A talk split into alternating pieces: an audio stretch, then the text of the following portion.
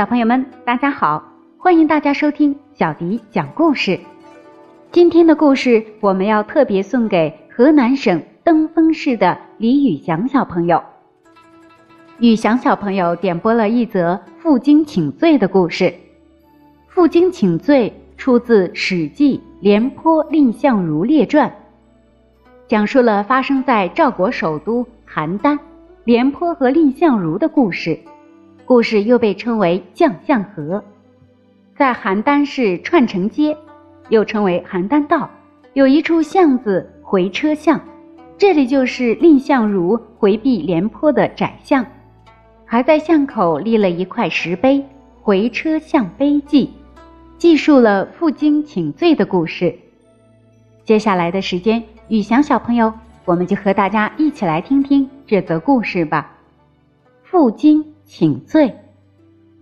战国时候有七个大国，他们是秦、齐、楚、燕、韩、赵、魏，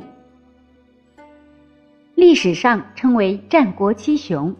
在这七国当中，又属秦国最强大。秦国常常欺辱赵国。有一次，赵王派一个大臣手下蔺相如到秦国去交涉。蔺相如见了秦王，凭着机智和勇敢，给赵国争得了不少面子。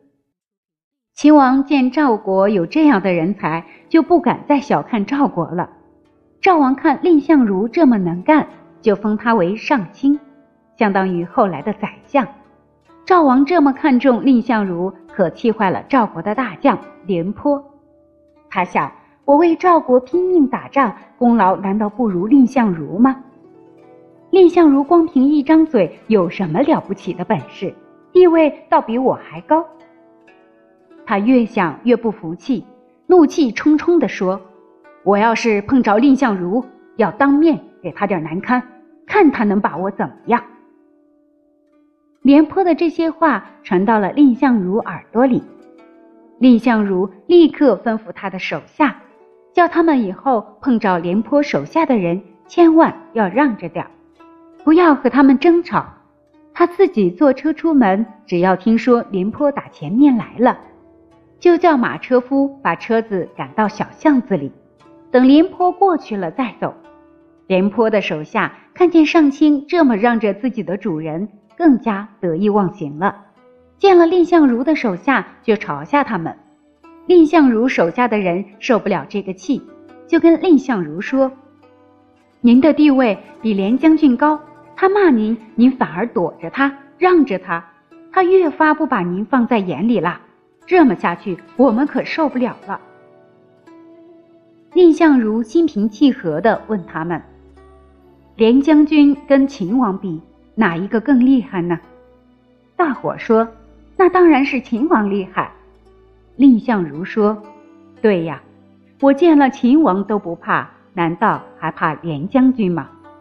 要知道。”现在秦国不敢来打赵国，就是因为国内文官武将一条心。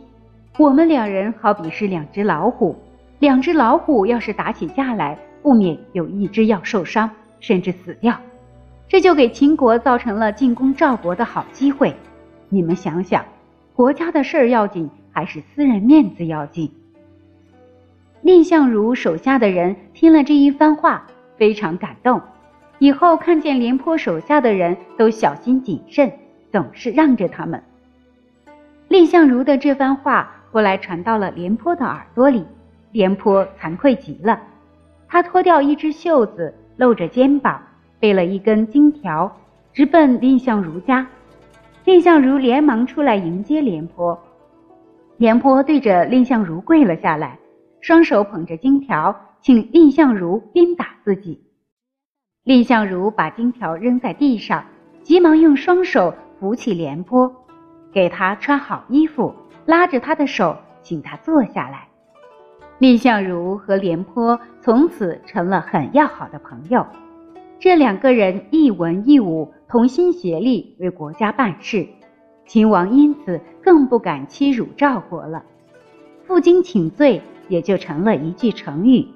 表示诚挚地向别人道歉，承认错误的意思。这就是负荆请罪的故事。刚才在故事当中，小迪姐姐也给大家讲到，在此之前，蔺相如在秦国做了一件事情，为赵国争了面子。这里也有个故事哦。如果你想知道的话，就在下面留言告诉小迪姐姐，小迪姐姐也会把之前的故事讲给大家听。小朋友们，如果有自己想听的故事，也可以在文章的末尾进行留言，写下你的名字和想听的故事，就有机会听到小迪姐姐专门为你讲述的故事。小雨小朋友，这就是小迪姐姐送给你的负荆请罪的故事。